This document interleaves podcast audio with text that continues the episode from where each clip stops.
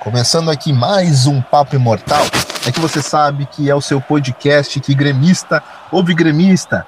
Já chegando para falar dos jogos do tricolor e da próxima, do próximo confronto do tricolor aí na Libertadores da América, cara. A gente sabe que ficou difícil pro Grêmio a vida, mas vamos chegar para comentar aí a respeito do nosso próximo adversário, a Universidade Católica, cara. E para isso eu tô com os meus parceiros aqui do Papo Imortal, mas antes disso eu te convido a seguir a gente lá no nosso Twitter, cara. Chega lá no ImortalCast para seguir a gente, para dar aquela moral, uh, saber aquilo que a gente está escrevendo, porque a gente tem muita resenha por lá, certo? Já chegando aqui com os nossos parceiros de Papo Imortal. Diga lá, Panda, meu parceiro, tudo certo?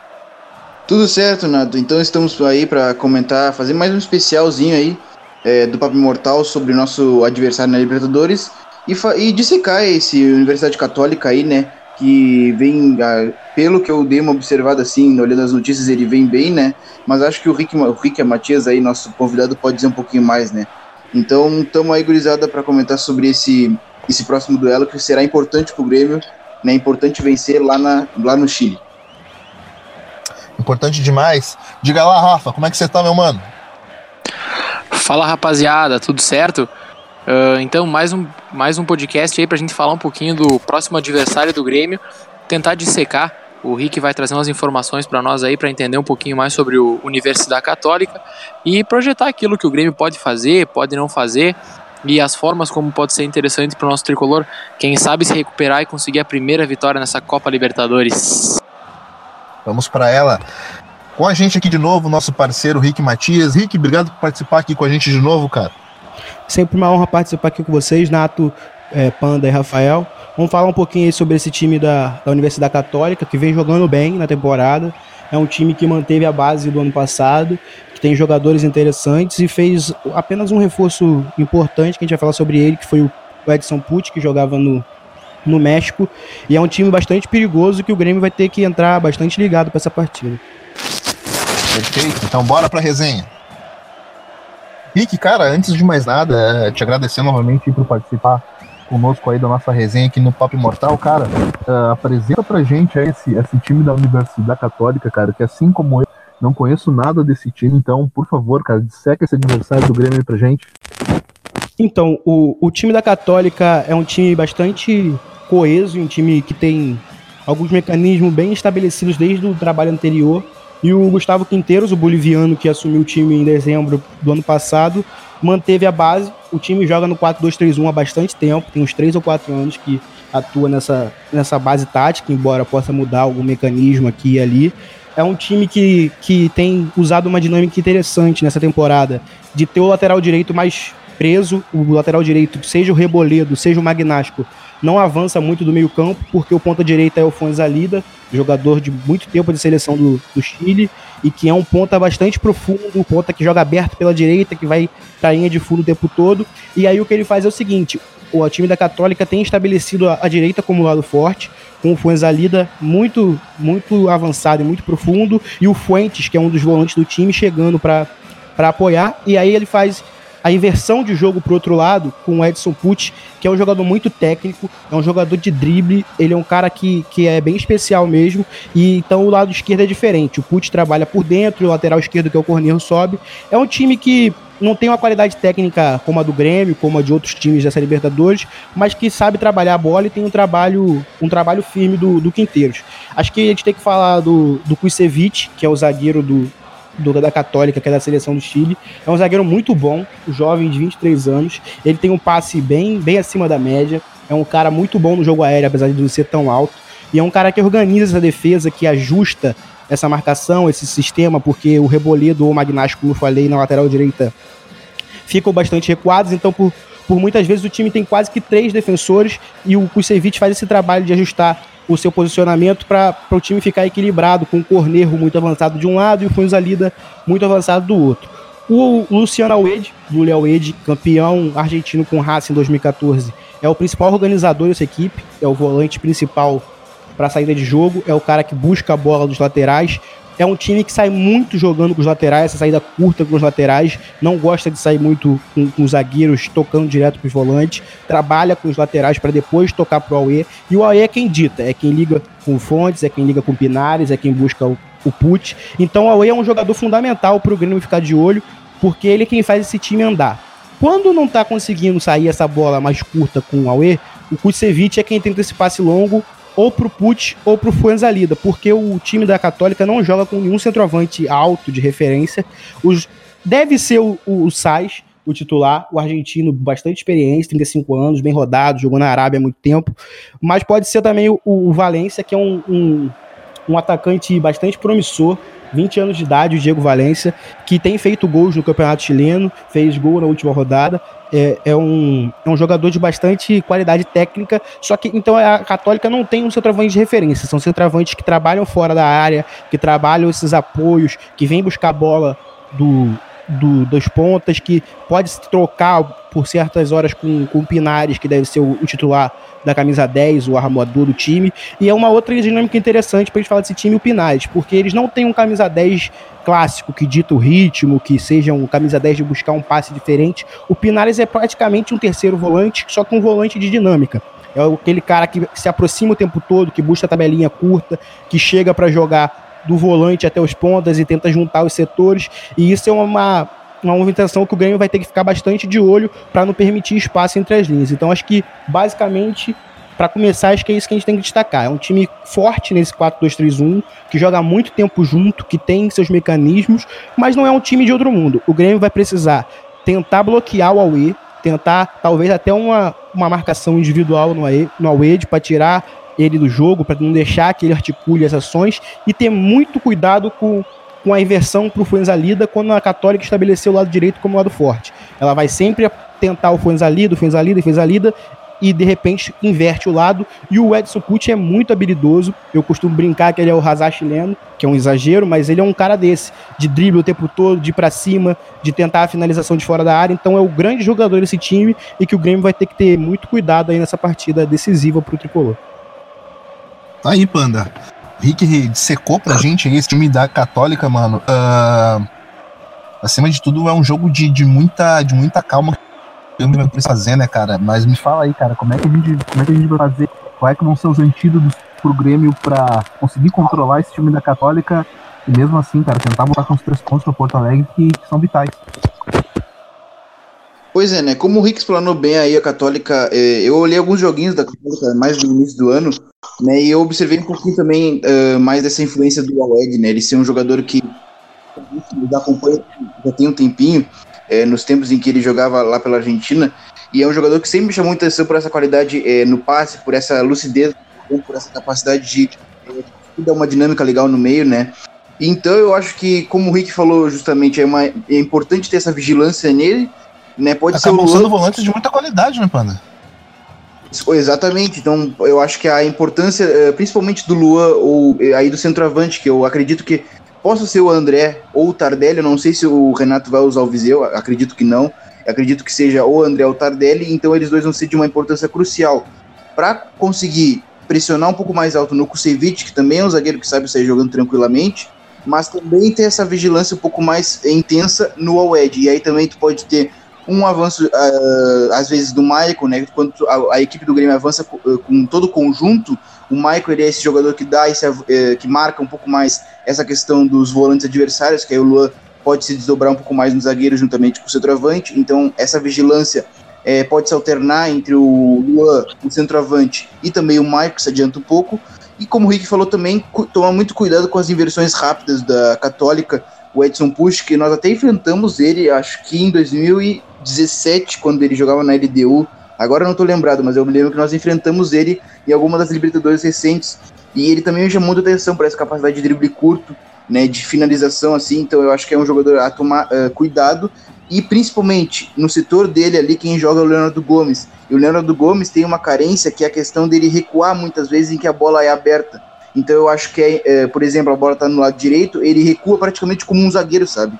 Então é importante ele ter uma vigilância uh, precisa e também saber o momento exato para saber cortar essa bola. Acredito que o Renato uh, tenha já avisado isso para ele outras vezes, até contra o Rosário Central, no, no, no gol que nós tomamos para o Zampedri, foi exatamente um lance assim: a bola abre no ponto e o Leonardo demora um século para conseguir uh, se, se ligar que tem que sair e marcar o. Eu não lembro quem foi que cruzou, acho que foi o ponto do Rosário. Então eu acho que é importante ter essa vigilância do Leonardo. Acho que acredito que seja Pode, Leonardo pode Gil que fez o cruzamento pro gol do Rosário. Foi o Gil, né? Foi o Gil, é, né? Foi o Gil, foi o Gil. Isso, isso. Então é, é importante o Leonardo se ligar um pouco mais e aí, Rafa, o que, que você acha aí desse jogo do Grêmio aí, cara, na, na, na, Libertadores aí, cara, da Universidade Católica? A gente sabe que o Grêmio aí, cara, não, não, não fez grandes pontuações aí no início, acabou embolando aí esse meio de campo no grupo, cara. Uh, a vitória se faz mais do que necessária, né, cara? É, pois então. Uh, falando um pouquinho da, da Universidade Católica, eu lembro muito bem daquele time do Racing, onde o Aue ele jogava num por 4-4-2 e ele fazia uma dupla de volantes com o, o Videla que sempre foi um volante mais pegador. Então o Videla com a bola no pé ajudava o Racing muito na circulação. E o Aue, ele era o cara do passe vertical. O cara que por vezes botava o Milito, o Gustavo Bol na cara do gol. Uh, mas aquele time do Racing também era um time que usava muito as laterais. Enfim, ele é um cara com passe diferenciado que o Grêmio vai ter que ter um pouco de cuidado. Uh, na verdade, o que eu mais penso é no tipo de postura que o Renato vai tomar. Uh, e aí parte sim daí dos atacantes. Aonde os atacantes vão encaixar? Nesse modelo de, de marcação encaixada do Grêmio. Se os atacantes, se ele vai subir essa marcação, vai fazer os atacantes encaixarem nos dois zagueiros para pressionar a bola muito alto e, e tentar surpreender o Universidade Católica nesse sentido, ou se ele vai se utilizar um pouquinho das armas que o Libertar se utilizou contra o Grêmio, claro que é a moda Grêmio, porque a, a marcação do Libertar é uma marcação mais zonal e etc. Uh, e vai fazer os atacantes do Grêmio encaixar justamente nos volantes do, do Universidade Católica. Daí daqui a pouco ele cria um encaixe do próprio Luan ali no Aue, tirando linha de passe, não digo propriamente correndo atrás, mas enfim, dando esse passo atrás e tirando as linhas de passe dele para cortar essa saída de jogo. Aí vai ser a forma como o Renato vai pensar na partida, aquilo que ele vai avaliar. Quanto ao Leonardo Gomes, lá pelo lado direito também me preocupa muito me preocupa pra caramba esse tipo de situação. Eu acho que, se não me engano, o jogo contra o River, uh, o Grêmio tomou uma pressão assim absurda só pelo fato de, de, de que o Leonardo Gomes, por vezes, uh, encostava do lado do Jeromel e dali não saía. Ele não, não, não, não tinha capacidade de, de atacar a bola. Aliás, contra o River não, contra o Flamengo. Jogo que o Grêmio tomou empate no último minuto pela Copa do Brasil. Uh, o Leonardo Gomes entra no lugar do Léo Moura e simplesmente quase que se torna um terceiro zagueiro. E o Grêmio perde muita capacidade de marcação pelo lado. E ele se encostava no Jeromel e não saía atacar o extremo. Isso é uma coisa que me preocupa pra caramba. Tu pega um cara driblador que vai dentro, tu dá espaço, quando tu vê ele tá dentro da área. Uh, então são ajustes que o Grêmio vai ter que tentar fazer. Ou vai subir a marcação e botar o Luan e o centroavante lá nos dois zagueiros, pressionando, tirando os caras lá em cima, ou vai fazer eles dar um passo atrás e tirar a linha de passe dos volantes. São questões aí que vem muito mais ao Renato do que propriamente eh, a gente dizer o que o Grêmio vai fazer ou não. Então, Rick, a gente sabe que o Grêmio aí preservou os titulares aí no, no, no Gauchão, né, cara? Fez um jogo lá em São Luís, voltou, voltou com um empate para casa para decidir aí a sua vida no Gauchão. Uh, cara, tu já citou pra gente aí os pontos fortes do, dessa equipe da universidade, cara, por favor, dá bizu pra gente aí dos, dos pontos fracos dessa equipe da universidade, né, cara? O que a gente pode encontrar aí, por onde que de repente o jogo do Grêmio pode encaixar? Então, é um time que tem alguma dificuldade em, em, em defender jogo direto, o que não é muito algo particular desse Grêmio, mas que foi como Libertar massacrou a Católica no primeiro jogo da Libertadores, com o Cardoso recebendo muito jogo direto e ganhando os duelos, e o Adrien Martins, que foi o segundo atacante do Libertar naquele dia, entrando na diagonal num facão para matar na velocidade o Huerta e o Kusevich. Eu acho que o Grêmio vai precisar bastante do André, ou do Tardelli, ou do Viseu, do 9 que jogue, para tirar o Huerta da área. O Huerta é um, é um é um zagueiro que não é ruim, é um zagueiro que tem alguma, alguma qualidade, principalmente na cortando cruzamentos, mas ele é um zagueiro que ele perde concentração e ele perde muito o ponto de referência. Então, se o Grêmio deixar ele paradinho na dele lá, junto do Kusevich em linha, ele vai conseguir jogar. Quando o Huerta precisa sair, quando ele precisa acompanhar o atacante, normalmente ele deixa muito espaço e o Cornejo não, o lateral esquerdo, que joga pelo lado do Huerta, não é um lateral bom defensivamente. Então acho que o Grêmio vai precisar avaliar qual se o Everton vai jogar na dele mesmo aberto pelo lado direito, ah, pelo lado esquerdo, ou se vale trocar o Everton para a direita para ter esse facão nas costas do Huerta. É algo que o Renato vai pensar. Sobre o Aue. O Aue é um jogador de muita qualidade técnica, como a gente comentou, desde o Racing é o cara do passe vertical, só que é um cara que deixa muito espaço nas costas dele. É um cara que já era assim há quatro anos atrás, quando foi campeão argentino com o Racing, e com a idade só piorou. É um cara que, na hora que ele sobe, o Grêmio pode tentar a roubada de bola em campo ofensivo e acelerar. Porque o Fuentes não é um, um, um volante de, de cobertura de, de bola, não é um volante marcador, é um volante de boa qualidade no passe. E como eu disse, o, o Corneiro é um lateral fraco na marcação. Então acho que os pontos chaves do Grêmio vão ser esse. O modo como vai abordar o Aue, se vai ter o Luan em cima dele, ou se vai tentar usar o, o próprio, o próprio Maicon, e como vai conseguir tirar o Huerta da zona de conforto. O Huerta é um zagueiro que não é ruim, como eu falei, mas que de, peca muito quando precisa sair do, do, da, da sua linha de marcação. E aí chega um outro ponto que o Grêmio vai precisar fazer. O Grêmio vai precisar ser mais móvel do que foi, por exemplo, no jogo contra o Libertar. Vai precisar ter uma movimentação no meio-campo maior. Seja com o Michael girando esse jogo, seja com o Luan voltando para pegar essa bola. Porque o time do, da, da Católica é um time que fica muito confortável quando o adversário tenta sempre a mesma coisa, tenta sempre o mesmo sentido de jogo. Quando o adversário troca a intensidade, troca o sistema de passes e tenta uma aproximação maior pelo centro do campo, por exemplo, é um time que se desconcentra. E então eu acho que o, Grêmio tem qualidade para vencer esse jogo, mas é um jogo perigoso. Principalmente porque jogando no, no São Carlos Aporquindo, que é o estádio da Católica, eles tentam bastante pressionar alto e tirar o, o, a, o conforto da saída de bola dos rivais.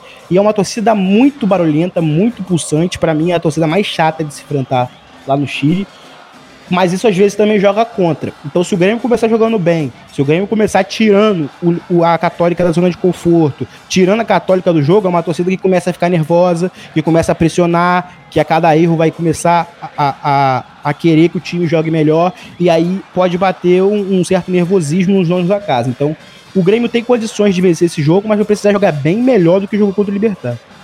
Exatamente isso que eu ia te questionar, Rick, se, se o fator campo ainda é um ainda é um empecilho para a equipe do Grêmio aí, cara, se tratando desse jogo fora de casa. E meu outro questionamento é a respeito do, do Diego Bonanote, cara. É, é, é, o mesmo Diego Bonanote que eu tô pensando, o ex-Málaga, jogador que já rodou aí a Europa, ele, ele, tá, ele tá também nesse time aí da universidade? É, é vamos para primeiro sobre o, o, campo. É um gramado que, diferente do, do campo do, do Rosário Central, é um gramado muito bom, porque a Católica é um time que joga com a posse de bola dentro do Chile mas é um, um, estádio bem hostil, é um estádio que a torcida canta muito alto, que a torcida participa o jogo inteiro, que atrapalha a comunicação do time adversário dentro de campo.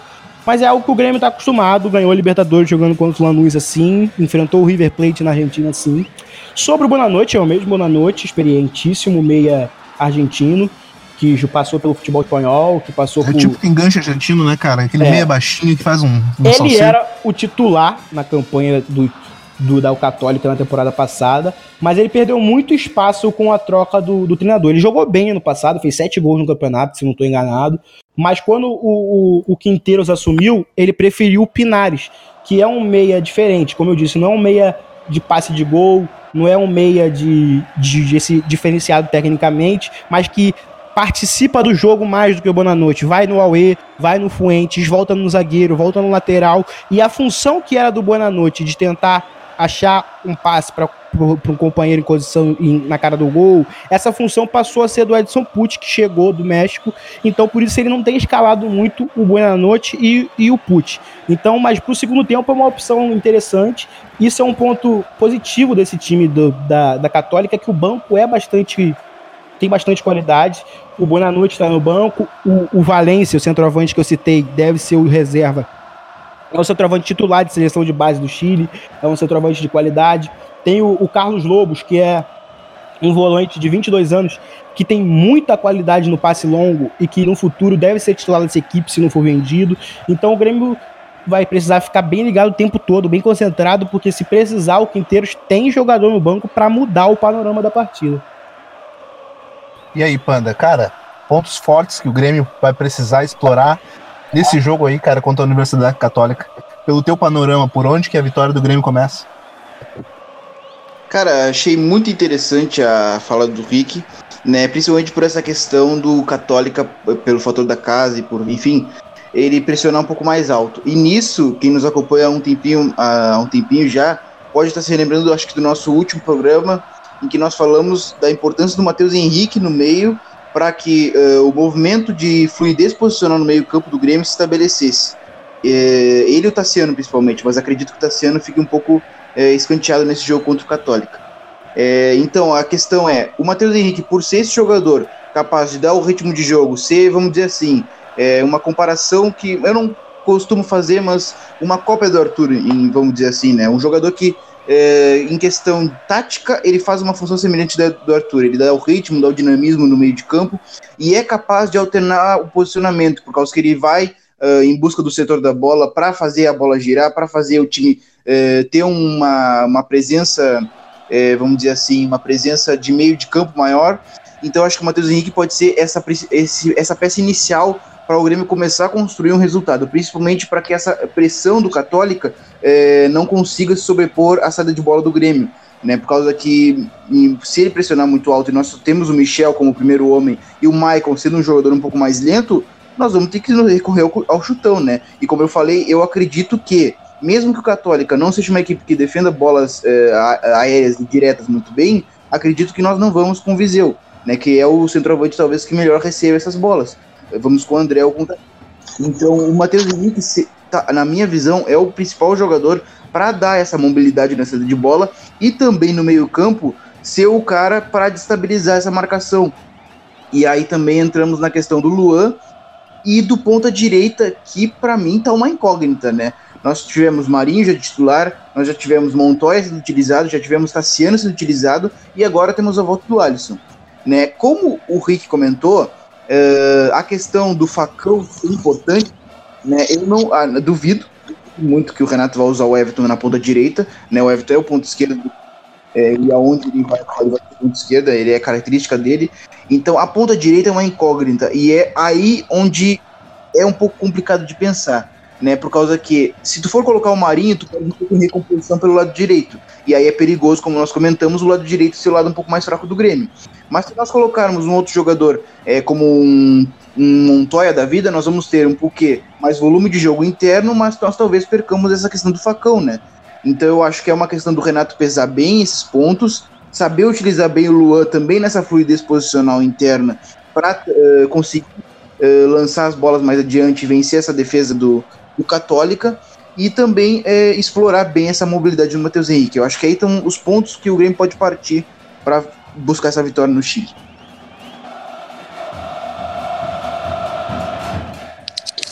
Pode ser, pode ser. Uh, eu ainda gosto muito de continuar batendo algumas outras teclas que eu já citei em outras vezes. E eu penso que o Grêmio poderia criar uma nova situação para esse ano. Não, não digo mudar o seu modelo, mas começar pensar um pouquinho mais numa pressão pós-perda mais qualificada e em alguns ataques mais rápidos após essas recuperações.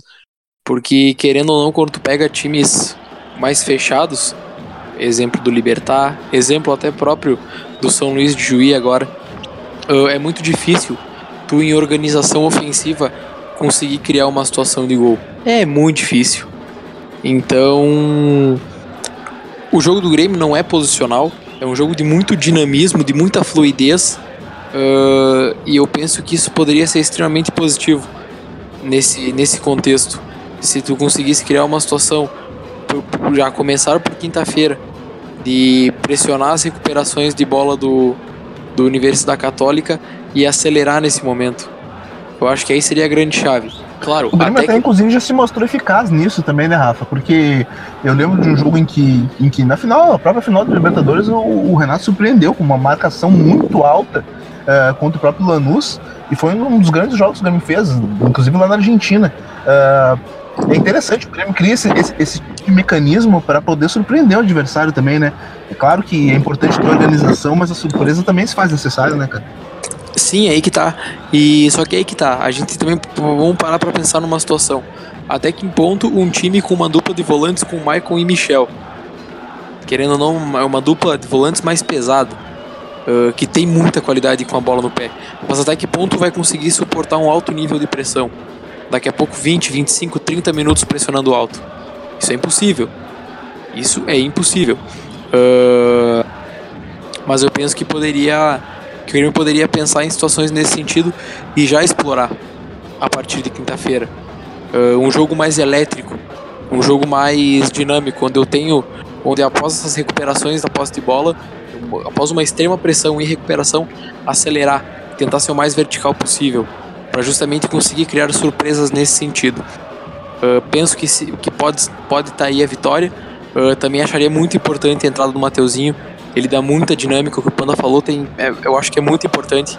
Ele está dando uma dinâmica muito importante no meio campo do Grêmio e eu acho que é hora de apostar no Guri.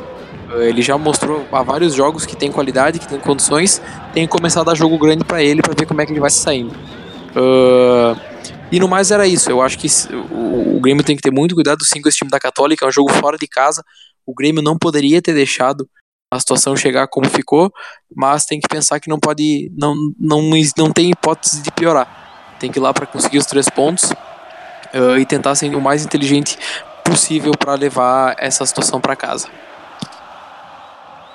Ô Panda, passa aí pra gente, cara, o que, que tu acha que vai ser o time titular aí que o Renato vai colocar em campo para enfrentar a equipe da Católica, cara? A gente sabe, como tu mesmo falou, e tem um problemão ali pela ponta direita, cara. Uh, mas fala aí pra gente o que, que tu acha que vai sair essa equipe do Renato. Bom, cara, o que eu acho que vai acontecer, uh, acho que vamos ir de é, uh, Paulo Vitor no gol, Leonardo Gomes, Jeromel Kahneman Cortez. No meio, acho que vamos de Matheus Henrique e, e Maicon. Acho que vamos de Matheus Henrique e Maicon. E aí é que tá a grande dúvida, cara, na ponta direita. Olha, eu vou arriscar as minhas fichas no Marinho. Eu vou arriscar as fichas no Marinho por essa questão. Você acha que Michel, você acha que Michel caiu do, caiu do meio campo aí?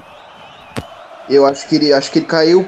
Nós comentamos, né? Acredito que o Renato ele deve ter olhado uh, alguns lances do Católica, né? E o Mateuzinho, como nós vimos comentando, ele já vinha merecendo chance do titular. Eu acho que agora é a oportunidade dele se firmar.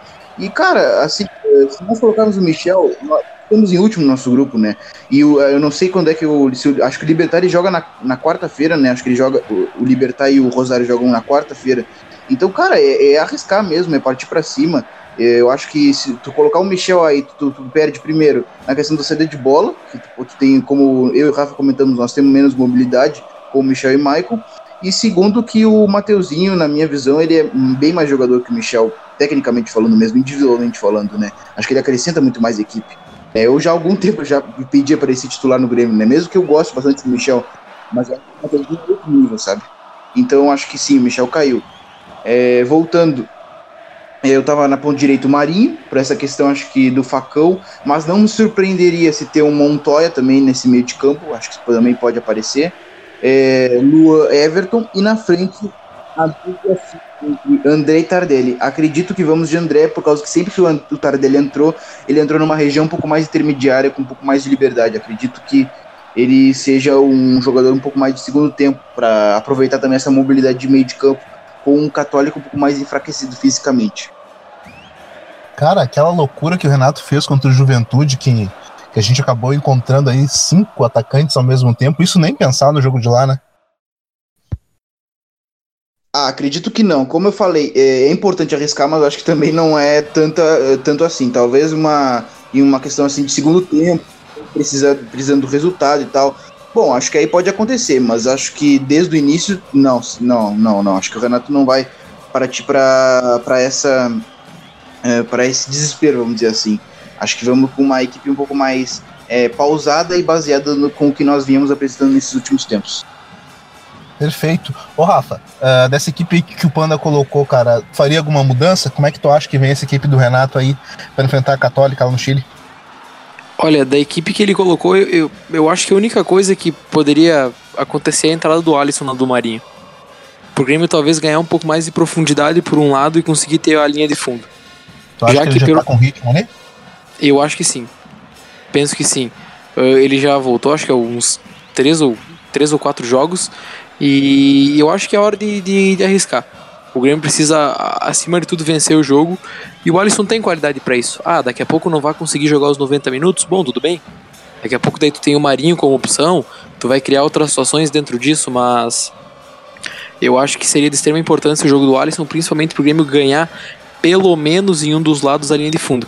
Que é outra coisa muito pouco explorada pelo Grêmio, tendo em vista que o Cortez tem muita dificuldade e o Leonardo Gomes um pouco menos, mas também se complica bastante na hora de chegar no fundo. Então acho que a única coisa que eu colocaria seria o, o Alisson lá do Marinho. Então é isso, rapaziada. Uh, Panda, alguma questão aí pro, pro Rick, cara, a respeito desse, desse jogo do Grêmio? Alguma, alguma dúvida ainda a respeito dessa católica? Eu queria que o Rick nos contasse a equipe titular, assim, no geral, assim, por causa que eu peguei alguns nomes principais, assim, mas eu queria ter uma noção geral, assim, da equipe mesmo. É, acho que a única dúvida que o Inteiros tem é ataque e lateral direita. Eu acho que na lateral direita ele vai com o Reboledo e no ataque ele vai com o Sais pela experiência. Apesar do Valência ser um pouquinho melhor tecnicamente, ser um jogador que tem um drible maior, o Sais é um jogador bem rodado, 35 anos. Então o time deve ser de turno no gol, Reboledo na lateral direita, Kuicevic e Ruerta na zaga e o Cornejo na lateral esquerda. A dupla de volantes é o Fuentes e o Alede, o Pinares é o, o organizador, o camisa 10 foi Anzalidna na ponta direita, Pucci na ponta esquerda e o Sainz é o centroavante. Eu acho que o Quinteiros não deve mudar muita coisa, não vai arriscar nada, vai seguir fazendo o que a Católica tem feito desde que ele assumiu e que já fazia até mesmo antes dele assumir, mudou um pouquinho a dinâmica do principal, do principal criador ofensivo vindo da ponta e não mais do seu camisa 10, mas o resto é bem parecido. E no geral é isso. Eu acho que eu tô muito curioso para ver como vai ser a dinâmica dele para marcar o Luan. Eu acredito que ele vai colar o Pinares no Luan. Mesmo o Pinares sendo camisa 10, o jogador que joga mais à frente, eu acho que vai ser ele que vai acompanhar o Luan. E aí é um ponto pro Grêmio ficar muito ligado. O Pinares é bom jogador tecnicamente, é um cara que já jogou jogos importantes, mas é um cara que passa do ponto muitas vezes, bate bastante. E o Luan pode acabar provocando a expulsão do Pinares com a movimentação dele, trabalhando por dentro. O Everton, eu também acredito que ele não vai sair da ponta esquerda. Eu só citei que poderia ser alguma ideia do Renato, mas eu não acho. E aí vai ser importante ele ir para cima, seja o Reboledo, seja o Magnástico, ir para cima desse lateral que fica mais recuado, para segurar o Fonzalida. Se o Fonzalida ver que o, o lateral não tá dando conta do Everton, ele não vai ter, ter confiança, ter, ficar confortável para ir para a linha de fundo a todo momento e aí tira o lado direito forte, que é a grande arma da Católica. Eu tô curioso pelo dinamismo ofensivo desse meio-campo do Grêmio. Então eu acho que o Matheus jogando seria muito importante. Eu não gostei nada do Michael e do Michel contra o Libertar. É um jogo diferente, vai ter mais espaço, mas eu acho que seria importante. E vocês falaram sobre o Léo na lateral direita, e aí fica o ponto mais perigoso para o Grêmio, porque o Pucci vai ser o, o, o, confronto dele. E é um jogador muito habilidoso, que, que vai para cima a todo momento e que pode acabar explorando. O que o Luan pode explorar do Pinares, o Pucci pode explorar contra o Léo Gomes. Então acho que é isso. É segurar o Franz Alida e o Luan tem que estar tá ligado no jogo. O Luan é um jogador que, que eu fiquei bem decepcionado com algumas atuações recentes dele na Libertadores e do que eu vi do Gaúcho, mas eu vi que nos últimos jogos ele jogou muito. Teve até um jogo que ele conseguiu uma nota 10 no, no SofaScore. E se ele tiver ligado, se ele prestar atenção nesse espaço que a Católica deixa entre o volante e a zaga, eu acho que ele tem tudo para arrebentar com o jogo e decidir essa, essa partida pro Grêmio, que é fundamental. Torcemos para isso, né, cara? Então aí fica a vida do Grêmio no ano de 2019 para essa quinta-feira, dia 4 de abril, cara. Vai ser um jogão. Rick, cara, muito obrigado por participar com a gente aqui de novo do nosso Papo Imortal. Você já sabe que aqui você está em casa, cara. Por favor, passa aí suas redes sociais. Quem quiser te seguir em todas elas, por favor, dá seu recado. É, prazer sempre participar aqui, muito bom falar de futebol com, com quem entende, quem está disposto a falar do jogo. É, minha, no Twitter eu sou arroba Rick Matias, falo de futebol europeu por lá e de muitos outros esportes que eu sou apaixonado, como Fórmula 1, como basquete. Eu tenho arroba dos Andes, que é um perfil que fala de futebol latino-americano, sul-americano. Devo cobrir o jogo do Grêmio por lá. E também escrevo para o MW Futebol e para o Cautiopédia, que fala de futebol italiano. Quem quiser seguir lá no Twitter, vou ficar bastante feliz e muito obrigado pelo convite de novo. Que isso, cara, tá sempre em casa. Panda, meu parceiro, vida do Grêmio ficou decidida para quinta-feira, né, cara? Vamos, vamos, vamos torcer para que tudo dê certo. Fala aí, cara, seus contatos, suas redes sociais, para quem quiser te seguir. Bom, galera, quem eu sou um peixe velho aqui por aqui, né? É só colar lá no meu Twitter, jvcardoso05. Eu ando um pouco meio meio fora da atividade por lá, eu ando tweetando um pouco menos, mas é só responder algum tweet lá sobre futebol, continuo acompanhando futebol como sempre. Futebol europeu, futebol americano, futebol brasileiro, então quem quiser colar lá pode seguir. E também escrevo no MW Futebol, né? Quem gostar de, desse mundo assim, falando bem do futebol, bem da bola, bem da técnica e da tática, pode colar lá no MW Futebol que eu faço minhas análises sobre futebol europeu e sobre futebol no geral também. Mais um baita programa, gurizada. Tamo junto, abraço.